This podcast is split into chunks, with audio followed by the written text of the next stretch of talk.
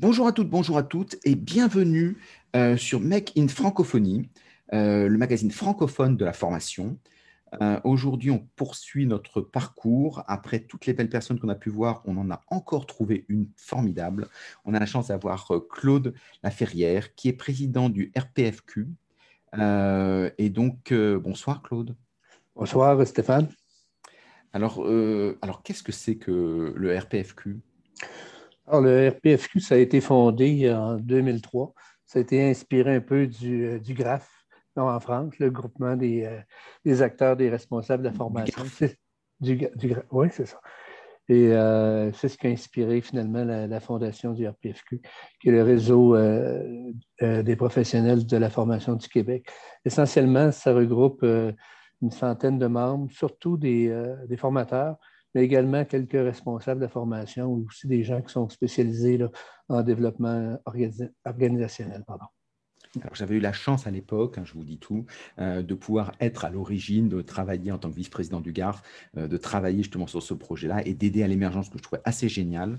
Euh, donc, comme quoi on, on, était fait pour se rencontrer, donc ça, c'est top. Et finalement, qu'est-ce que vous faites quand vous dites vous se rencontrez, vous discutez entre vous? Oui, mais on a des formules. Euh, c'est certain que euh, cette année, ça a été euh, uniquement des webinaires. On a eu huit webinaires. mais habituellement, on a des, différents types d'activités. On a par exemple des déjeuners qui durent environ une heure, où les gens se rencontrent pour entendre brièvement une heure, une heure et trente comme activité, pour tout le temps pour savoir des grandes tendances du monde de la formation. Donc, euh, s'enquérir de qu'est-ce qui se passe. On fait venir des, euh, spécialistes de différents horizons, mais ça touche toujours le domaine de l'apprentissage. Formation continue, donc formation euh, dans les entreprises. ce qu'on fait aussi, on a des des activités où on peut élaborer beaucoup plus les sujets, comme par exemple, euh, on a des, euh, ce qu'on appelle les grands rendez-vous.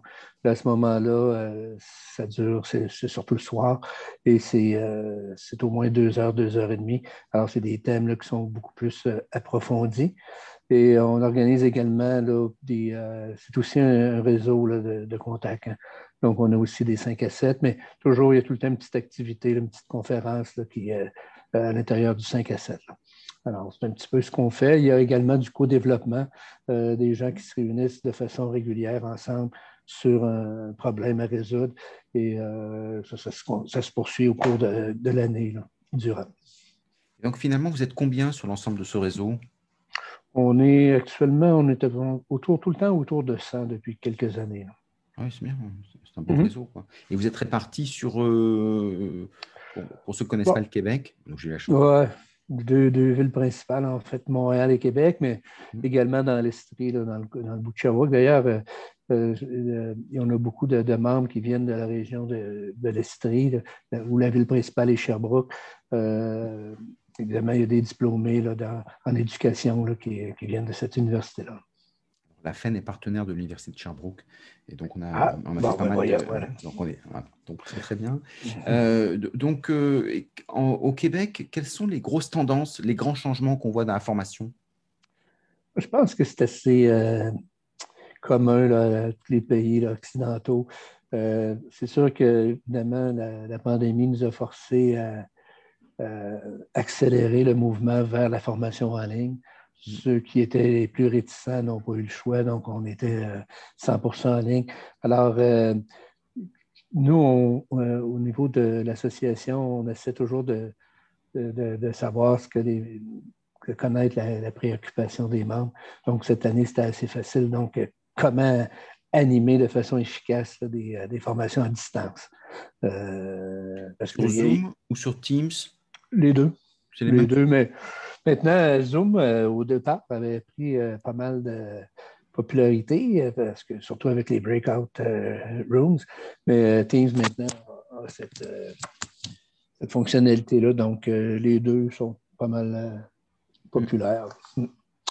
Et face à ça, on a, eu pas mal, on a eu huit, on a organisé huit webinaires en fin de compte. Donc, on cette année, nous n'avions pas les, les 5 à 7, évidemment, on n'avait pas les grands rendez-vous, on avait ni les déjeuners.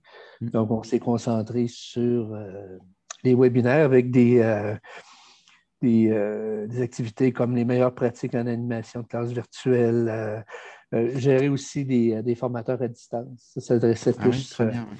Ouais alors, une question un peu technique, mais est-ce que finalement, euh, il y, a, possibilité, si vous avez des, webinaires qui sont ouverts, est-ce que pour des Français, euh, il y a possibilité de suivre ces webinaires ou alors d'adhérer euh? ah Oui, certain. C'est une bonne, une bonne intervention, puis je, je le souhaite, c'est certain que nos coussins sont toujours les bienvenus. Hein. Alors, on a la même, même, langue. Donc, c'est assez, facile d'organiser ça. Très bien. Euh, Alors, euh, le, prix de l'adhésion, c'est combien? Parce qu'on parle. Oh, c'est en termes de dollars, c'est 100 dollars par, personne, simplement. Hmm. Les activités sont toujours payantes un peu, mais c'est vraiment pas cher. si on parle des fois, les grands rendez-vous un peu plus, parce qu'avec les grands rendez-vous, euh, c'est jumelé avec un souper. Donc, cette année, évidemment, il n'y en a pas eu. Hmm. Mais normalement, ça coûte pour euh, non-membres, 75 souper inclus, et euh, le membre, c'est 25 Très bien. Parce que c'est intéressant aussi pour les Français de, regarder un peu d'abord, parce que vous avez beaucoup d'avance sur le numérique, vous avez fait des pratiques que nous, on n'a pas encore sur certaines choses, sur l'éducation par exemple, euh, vous êtes beaucoup plus en avance que nous. Et puis c'est toujours intéressant parce qu'il y a un lien qui consiste à dire comment vous, vous voyez les choses vous, raisonnez aussi un peu comme des anglo-saxons, et donc vous, êtes, euh, vous avez fait des choses un peu différemment, et donc c'est très enrichissant de pouvoir se mixer euh, ensemble de façon à apprendre les uns des autres. Oui, effectivement, on est un peu les deux, on est des Français euh, américanisés. Exactement.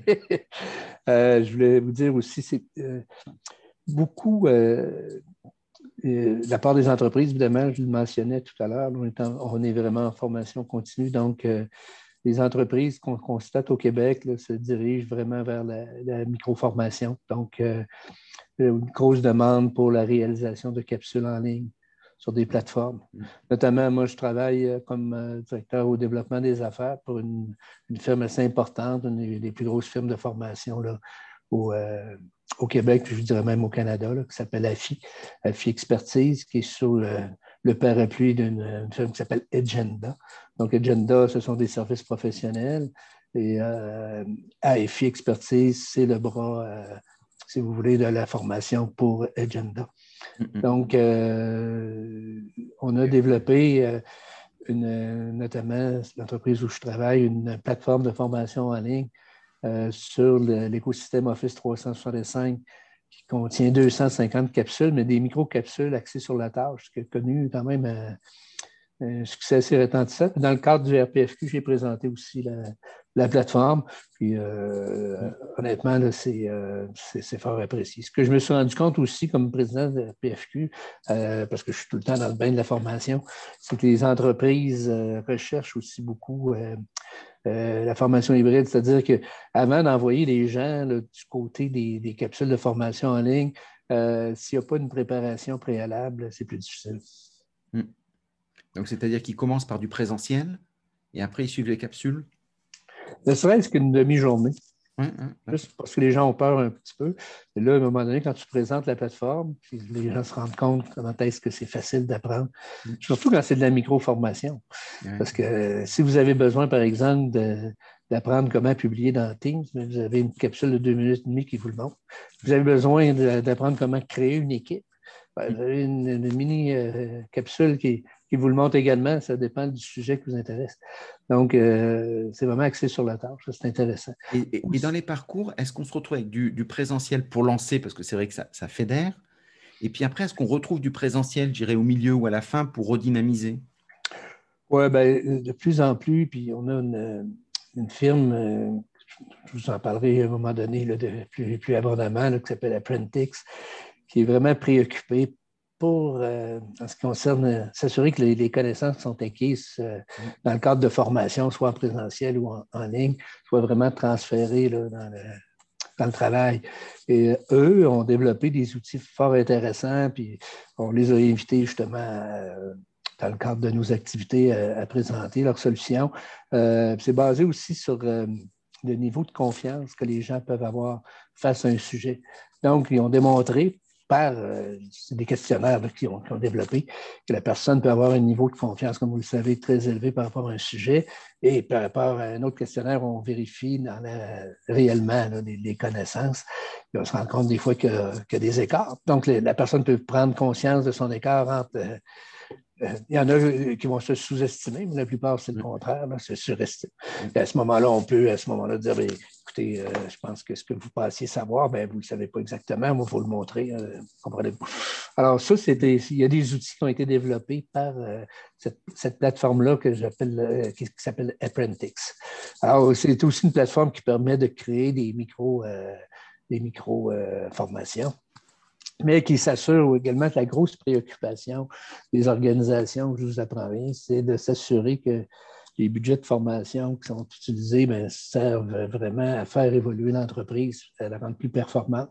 Mm. Et dans ce cadre-là, nous avons invité, euh, euh, je vous conter, permettez-moi de conter une petite histoire d'une mm-hmm. entreprise québécoise qui est euh, est vraiment qui a connu un succès là, en Amérique du Nord incroyable, c'est euh, Biscuit Alors, Biscuit Leclerc a commencé tout bonnement dans un, la basse ville de Québec, euh, il y a quatre générations, où dans un petit appartement, on faisait des biscuits pour euh, les ouvriers. c'est, un, quartier ouvrier. Alors, les, les, ouvriers qui étaient dans le coin achetaient des biscuits. Et finalement, de génération en génération, aujourd'hui, Biscuit Leclerc, euh, le siège social d'État Québec, est rendu avec euh, un chiffre d'affaires de 600 millions, avec huit usines, euh, quatre au Canada, euh, et puis quatre aux États-Unis, siège social État Québec, évidemment. Et cette famille d'entrepreneurs-là, les Leclerc, eux se préoccupaient un peu de savoir si les montants qu'ils investissaient dans la formation, ça rapportait vraiment. Mmh. Alors, on a fait venir le directeur de la formation et qui nous a tout euh, expliqué le cheminement pour prouver à ses patrons que la formation, c'était vraiment rentable à l'aide de toutes sortes d'outils, de, euh, tableaux de bord euh, qui mesuraient aussi la rétention des, employés et aussi les ouvriers d'usine dans une, dans une usine de biscuits, euh, c'est pas aussi simple qu'on le pense. Il y a beaucoup de, nouvelles machines, c'est assez complexe. Donc, euh, on parle ici aussi de, de micro-formation, on parlait de co-développement, on parlait aussi de vérifier si qu'est-ce qu'on avait acquis euh, était vraiment transféré dans le travail de tous les jours. Et c'était un des, un, des, une des belles activités là, de, du RPFQ cette année avec un cas concret, de démontrer de quelle façon euh, la formation pouvait euh, rendre une entreprise beaucoup plus performante, non seulement dans les opérations, mais également pour retenir les employés qui deviennent euh, plus compétents, donc plus fiers d'eux mêmes. C'est toute une dimension que c'est Jacques Masselin qui a présenté, qui était vraiment intéressant. Et, et, quand tu dis que tu évalues, tu évalues comment? Sur la forme de quiz? Sur des, interviews auprès des managers ou des choses comme ça? Voilà. de plus en plus en ligne, on utilise l'application Forms pour poser des, questions mm. sous forme de quiz. il y a aussi, euh, ils ont élaboré aussi toutes sortes de, si vous voulez, de documents à compléter de la part des, participants pour euh, en arriver à, des conclusions. Je peux vous dire que du côté de, de Biscuit Leclerc, euh, les, dirigeants, les propriétaires sont totalement convaincus de la pertinence de la formation. Ils ont investi mm. beaucoup plus depuis qu'ils ont eu la preuve que c'était. Euh, euh, d'ailleurs, euh, ça, ça, fait longtemps qu'on sait que la formation est essentielle. Il y avait, à l'époque, je me souviens, moi, ça fait quand même 40 ans que je suis dans le domaine. J'avais lu une étude de, Garner Group qui avait étudié, même vous connaissez Garner Group, qui mm, étudie mm, vraiment en détail tout ce qui se peut euh, par rapport à quelqu'un qui, va prendre une formation euh, à comparer à quelqu'un d'autre qui n'en prend pas, puis euh, tout vérifier de façon vraiment terre à terre les différences entre les deux. Puis la conclusion était If you think that the training is expensive, just try non-training. Mm, mm. effectivement. Il me semblait que c'était Lincoln qui avait, qui avait donné cette phrase, non? C'est une citation de. Ah bah, Possiblement, mais, mais, ça avait été repris par Gardner, ça c'est certain.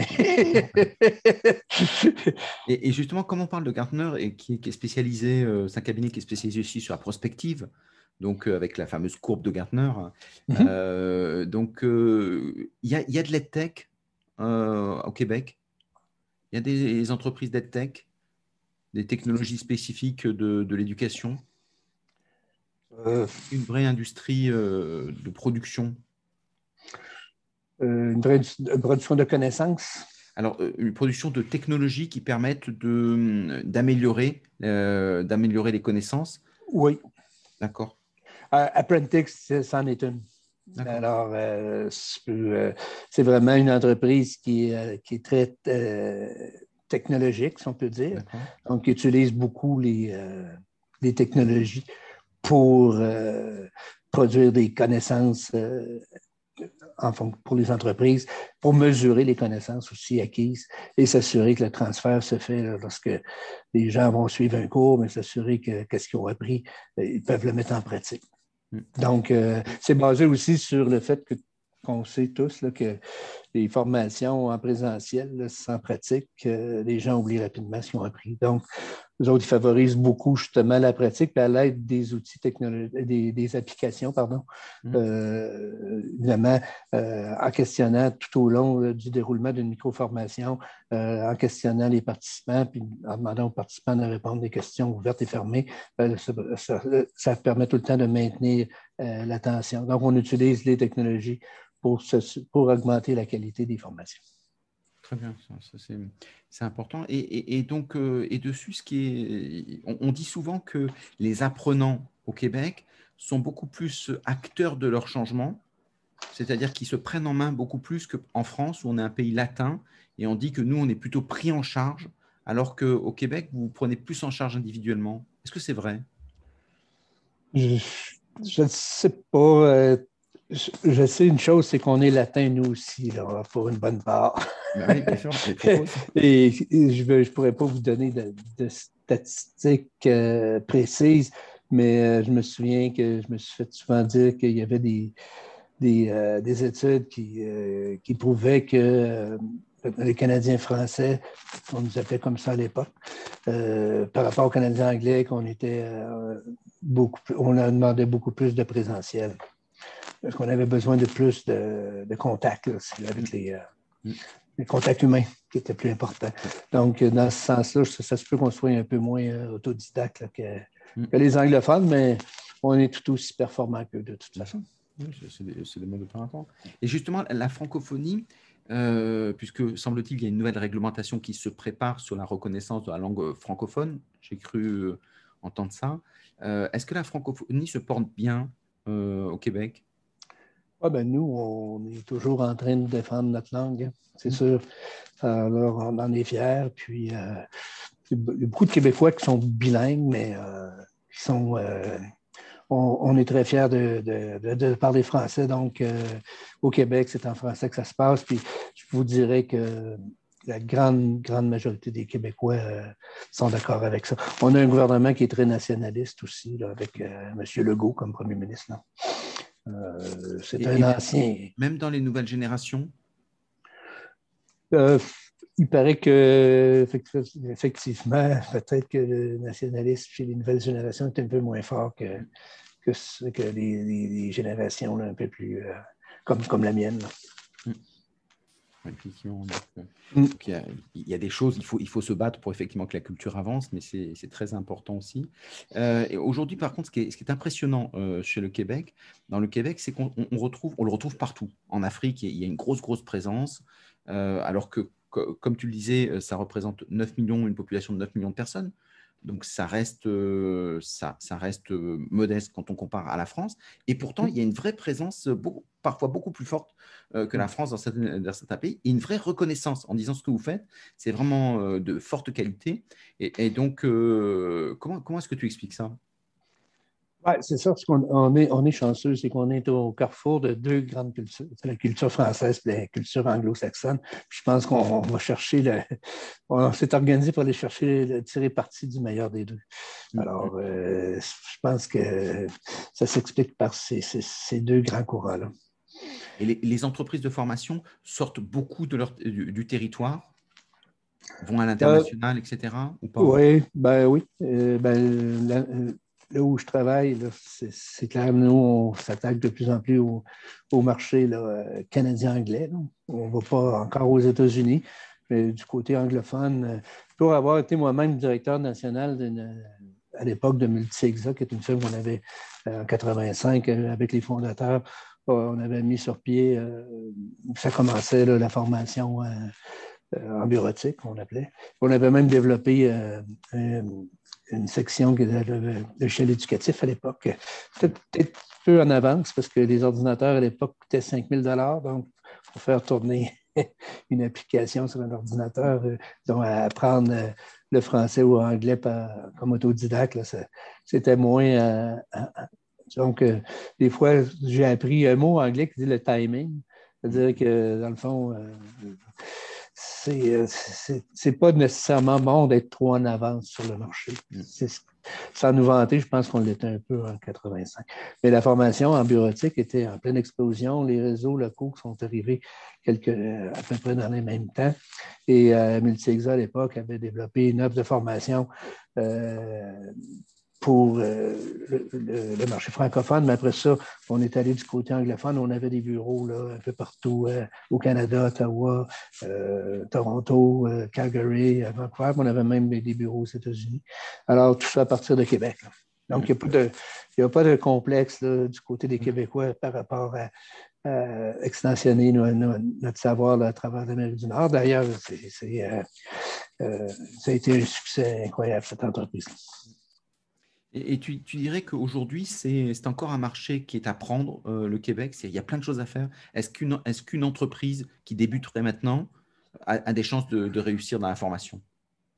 Ouais, Oui, euh, je pense que puis des, associations comme la vôtre puis comme la nôtre, mm. ça permet justement l'innovation parce que le but, moi, que, comme président, ça fait six mois avant que j'étais vice-président, c'est vraiment de mettre toute l'attention sur le programme. Donc, l'analyse des besoins et les moyens de les satisfaire. Et pour ça, ben, c'est d'être connecté vraiment avec euh, le milieu. Et euh, le milieu nous parle par rapport aux besoins. On en a parlé tout à l'heure parce que les gens veulent de plus en plus de l'auto-formation, mais nous autres, comme experts en formation, on sait que tu ne peux pas euh, lancer tout le monde comme ça. La majorité, mm-hmm. ça prend aussi du, présentiel. les mélange des deux, c'est parfait.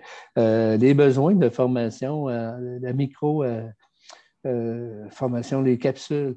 Ça, c'est les, studios, là, ça va de plus en plus en développement, d'aller chercher non seulement des concepteurs pédagogiques euh, qui sont vraiment, euh, je veux dire, qui comprennent vraiment les besoins actuels et qui sont capables de développer des formations en fonction de, de, de, comprendre comment développer une formation en, ligne. Là quand je dis formation en ligne, je parlais d'asynchrone, mm. donc les capsules. Et jumelé à des, euh, à des personnes qui sont euh, spécialistes que j'appelle du contenant. Donc, contenu, mm. contenant. Mm. Et donc, c'est ça, tu crées des studios. Puis euh, le marché a besoin de ça présentement. C'est des, des, gens qui sont capables de produire des, des micro-formations en fonction des tâches à accomplir. Alors, en, en, France, on a entre 60 000 et 80 000 organismes de formation. En général, ce sont des petits organismes de formation. Hein. il n'y a qu'une personne, il y a un expert. Euh, S'il voulait, euh, se développer au, Québec, comment est-ce qu'il s'y prendrait Moi, je pense qu'il devrait nous appeler en premier lieu. Très bien. Parce qu'on est un, comme je vous mentionnais, on est beaucoup, il y a beaucoup de formateurs, mais euh, on rejoint aussi euh, beaucoup de ben, beaucoup. plusieurs personnes clés en formation qui sont responsables dans des grandes organisations. Je parlais tout à l'heure de, Jacques-Yvan Asselin du côté de M. Leclerc, mais là, il est rendu, euh, euh, Jacques-Yvan est un, de nos membres, puis il est rendu euh, directeur pour tous les cours en relation avec le leadership chez Revenu Québec. Revenu Québec, c'est à peu près 10 000 employés. D'accord, très bien. Mm. Donc, c'est intéressant de venir vous voir d'abord pour s'acculturer, pour voir un peu connaître le marché rencontré, et puis peut-être faire des, des learning expeditions pour pouvoir coproduire avec vous, euh, ce qui est beaucoup plus pratique. En, France, il y a un cloisonnement entre l'achat de formation il y a plein de petites associations qui sont très dynamiques, etc., sur les responsables de formation. Et, l'offre de formation sont assez segmentées. Ils ont du mal à se retrouver. Tandis que la chance qu'il y a avec ton association, c'est qu'elle regroupe les deux. Et donc, ce qui permet, quand on est l'un, de rencontrer les autres. Et donc, ça permet de, ensemble de, de voir les opportunités et les besoins du marché.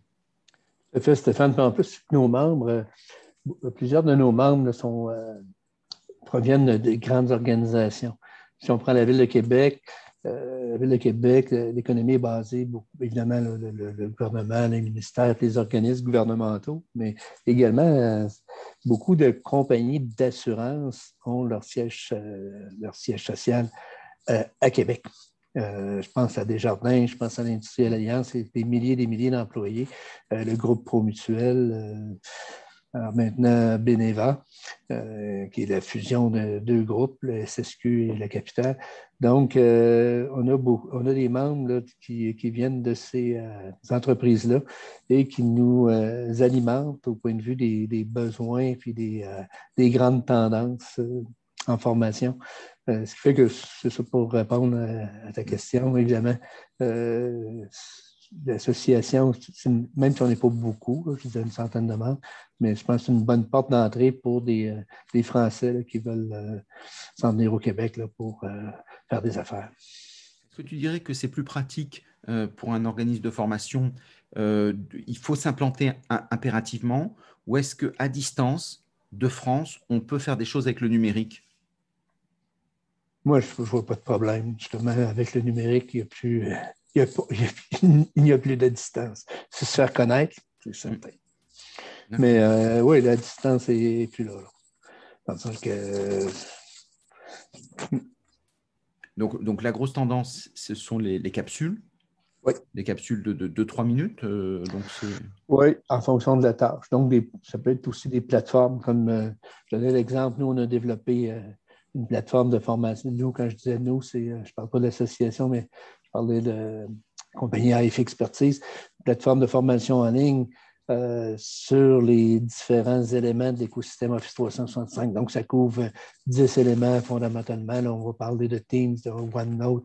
On va parler euh, également de, des logiciels d'application, euh, l'essentiel qu'on doit savoir avec les, logiciels bureautiques comme Excel, PowerPoint et tout ça. Donc, à partir de ce moment-là, les gens peuvent suivre thématique par thématique. Euh, on présente le, thème, puis par la suite, on fait une démonstration où les gens répondent à des questions. Ce n'est pas comme ce qu'on va retrouver sur YouTube, c'est vraiment fait professionnel par des concepteurs pédagogiques et avec des spécialistes euh, pour euh, de contenant. Mm. Alors, à partir de ce moment-là, on a connu une très grosse popularité là-dessus. On a vendu même la plateforme au réseau complet de la santé au Québec. Euh, sauf que moi, j'ai été mandataire dans plusieurs, euh, parce que également avec euh, Agenda, c'est qu'on fait aussi des services professionnels. Donc, arrive une implantation de Office 365. On va pas seulement, on arrive avec aussi un accompagnement pour l'implantation et par la suite, la formation arrive. Et c'est à ce moment-là, quand je vous ai dit qu'on s'est rendu compte dans la pratique que euh, le présentiel avait encore sa place, ne serait-ce que pour inciter les gens à aller du côté des capsules, parce qu'ils ne vont pas naturellement. Est-ce que entre la capsule et le, pardon, et le présentiel, est-ce qu'il y a aussi les communautés apprenantes? Oui. De plus en plus, oui. Euh, ben, nous autres, on favorise, ben, à notre façon, comme on dit, on a fait euh, un peu euh, au sein même du RPFQ, on a réuni des gens de différents horizons qui se rencontrent de façon régulière en termes de, co-développement pour résoudre euh, certaines problématiques. Puis euh, finalement, c'est une approche qui a fait ses preuves également.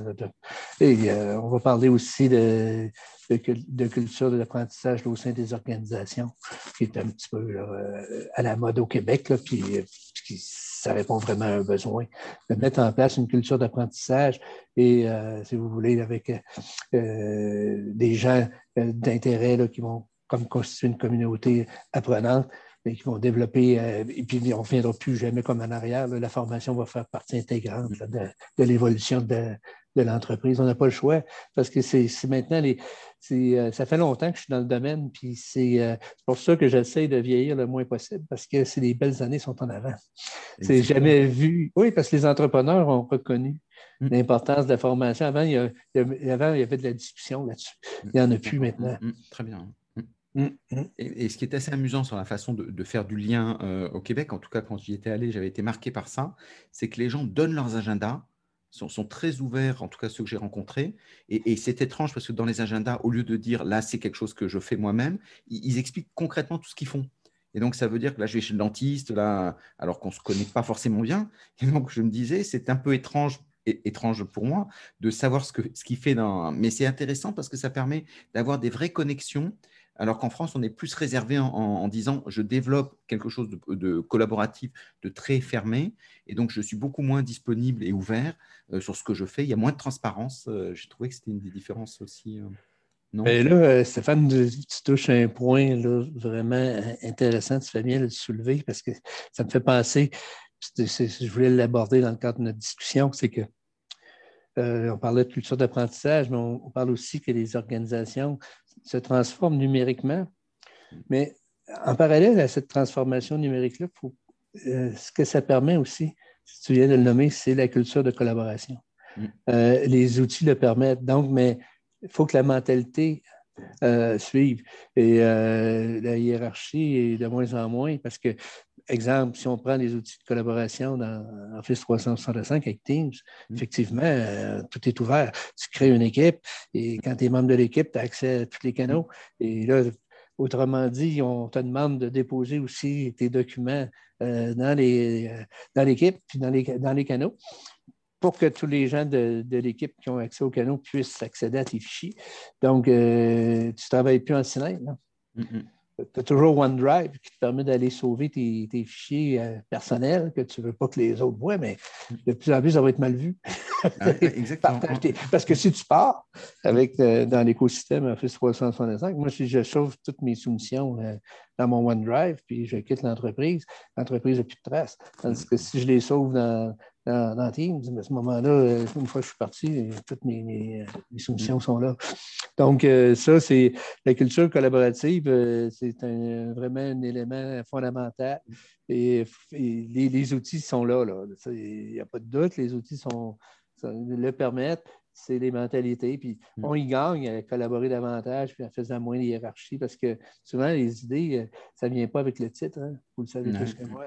C'est euh, permettre aux gens de vraiment de participer, de collaborer. Bon, ben, à ce moment-là, euh, il faut mettre en place. puis c'est dans l'intérêt de l'entreprise. Les, mm. les, dirigeants évolués l'ont compris. Mm. Complètement. Donc, c'est quelque chose qu'on retrouve avec toutes les entreprises apprenantes. Et donc, c'est un changement culturel qui, après, l'outil à sa place. Mais au départ, tu as raison, c'est quelque chose qui, euh, qui, est dans les mentalités. Oui, euh, ça, touche l'organisation du travail, ça touche, euh, ça touche le leadership, ça touche à plein de choses, ce qui fait que des, des soft skills, ça, permettez l'expression, c'est aussi important, sinon plus que les habiletés techniques. Et tu dirais que quand on travaille sur les soft skills, il y a une dimension culturelle, euh, que la, version euh, française s'adapte bien au Québec? Parce qu'on ne regarde pas tout à fait les mêmes choses. Moi, ce que je, ça fait longtemps que je suis pas allé en France, mais ce que j'ai, euh, je côtoie, on a plusieurs Français dans notre organisation. C'est des très bons employés. On est content chanceux de les avoir parce qu'ils apportent une dimension, surtout au niveau de la rédaction, ils sont très bons. Euh, mm. euh, c'est des très bons employés, puis on, souhaite en avoir plus comme ça. Euh, eux, ce qu'ils me disent, c'est qu'ils aiment ça, travailler au Québec, parce qu'il y a moins de hiérarchie. Oui, exactement. C'est plus c'est ce qu'ils me disent. Mm, mm, c'est unanime. Là, Complètement. puis ils peuvent plus s'exprimer, euh, peu importe, euh, si, vous voulez, le, poste occupé. Mm. C'est ce qu'ils me disent. Alors, euh, moi, je vais les croire sur parole. Je n'ai pas, pas, vécu, je n'ai pas jamais travaillé dans une entreprise en France. Tu, dirais que quand, on voit le, quand on voit la technologie euh, et l'éducation, est-ce qu'aujourd'hui, il y a tout ce qui est euh, réalité virtuelle, réalité augmentée, c'est quelque chose qui, qui, se développe, qui stagne un peu et, puis, euh, je voudrais aussi l'intelligence artificielle, tout ça. C'est des, des, Ce que tu viens de mentionner là, c'est des. Oui, une, ça commence à être une préoccupation euh, avec euh, bon, la réalité augmentée, réalité virtuelle, on, commence à en parler. des applications, je n'en ai pas vu tant que ça cependant. Je vois des, des, gens qui en parlent, je vois des mm. Euh, surtout, j'en ai eu justement, j'ai eu une session de formation là-dessus. Euh, mais concrètement, nous, euh, présentement, c'est sûr que c'est intéressant, mais je n'ai pas de modèle d'application mm. présentement. c'est un peu la difficulté. C'est qu'on voit bien qu'il y a un potentiel, on peut faire des choses extraordinaires, et, mais il n'y a pas l'écosystème encore pour se dire comment est-ce qu'on le fait facilement. Et donc, il mm-hmm. faut forcément avoir beaucoup d'intermédiaires, ça coûte un peu cher. Euh, mmh donc, euh, Walmart, par exemple, qui a fait, un, je crois qu'il a dépensé un milliard sur la réalité euh, virtuelle. Ah, donc, c'est une somme énorme. C'est Walmart aussi. Mmh mais ça veut dire que donc il y en a qui font des choses, mais c'est pas encore démocratisé véritablement. C'est ce que je ressens aussi, ce que je perçois là. Maintenant, par rapport à L'intelligence artificielle, je sais que je vous mentionnais tantôt la plateforme Apprentix. Je sais qu'il y en a, je ne pourrais pas vous expliquer exactement euh, dans les détails comment ça fonctionne, mais je sais qu'ils se sont organisés pour euh, faire du regroupement. Quand les gens finissent de remplir les questionnaires, il y a une espèce de regroupement de données qui fait en sorte que la personne peut, euh, c'est-à-dire que les, les, gens peuvent en arriver à des conclusions en recoupant toutes sortes de données qui ont été euh, inscrites par, les, par les participants. Mm. Exactement. Avec le machine learning, aujourd'hui, on n'en est qu'au début. Et, donc, comme les, les, les, puces travaillent de plus en plus vite, dans mm de plus en plus de données, euh, au final, euh, ils arrivent à des résultats impressionnants. Oui, puis il existe des algorithmes qui permettent de, de, faire tout ça. Mais dans l'industrie, ce que je vois présentement, c'est des, des, premiers balbutiements, mais évidemment, ce, sont des voies d'avenir qu'il faut, regarder avec euh, attention. Puis sûrement que dans nos prochaines activités, euh, on va en parler d'intelligence artificielle, on va en parler aussi de réalité augmentée, réalité virtuelle. On, on le sent qu'il y, a quelque chose là c'est là pour rester, c'est sûr. Ça va continuer d'évoluer. Complètement. Donc, il y a mm. plein de choses à faire et c'est pour ça ce que tu dis est très juste. C'est euh, il, y a, il, y a, un bel avenir parce qu'il y a énormément de choses qui changent, qui bougent. Et pour tous les explorateurs de, de la connaissance, du savoir et de la compétence, euh, dans ces cas-là, il y a des choses magiques à faire qu'on n'avait pas à faire avant au siècle dernier. Euh, et donc, c'est quand même un moment magique. Non? Oui, puis les, le rythme des changements est beaucoup plus euh, rapide. C'est pour ça que quand je parlais des capsules de formation en ligne, c'est que ça répond à ce, changement très, très rapide-là. Les gens n'ont pas le temps d'arrêter complètement. C'est qu'ils vont s'auto-former ou vont prendre des, formations très courtes. Et puis, euh, de toute façon, les, compétences de l'avenir, euh, ce ne sont pas les mêmes que, celles qu'on a connues. Les, changements sont très grands. Alors, il faut être en formation. La formation continue en entreprise, elle n'a jamais été aussi pertinente à cause de ça. Tu, fais un bac, euh, nous autres, le bac, on a, comme, comme comprenez, c'est un bac, universitaire, c'est trois ans d'université. Tu fais un bac, puis tu arrives sur le marché du travail, puis tu penses que tu, peux être bon pour, euh, si vous permettez l'anglicisme, euh, surfer sur ton bac. oublie ça, il va falloir que tu sois, tu vas être constamment en formation continue mm. parce que les changements technologiques sont trop rapides. Puis les changements technologiques amènent les changements culturels. Mm. C'est tout relié, fait qu'on on se comprend.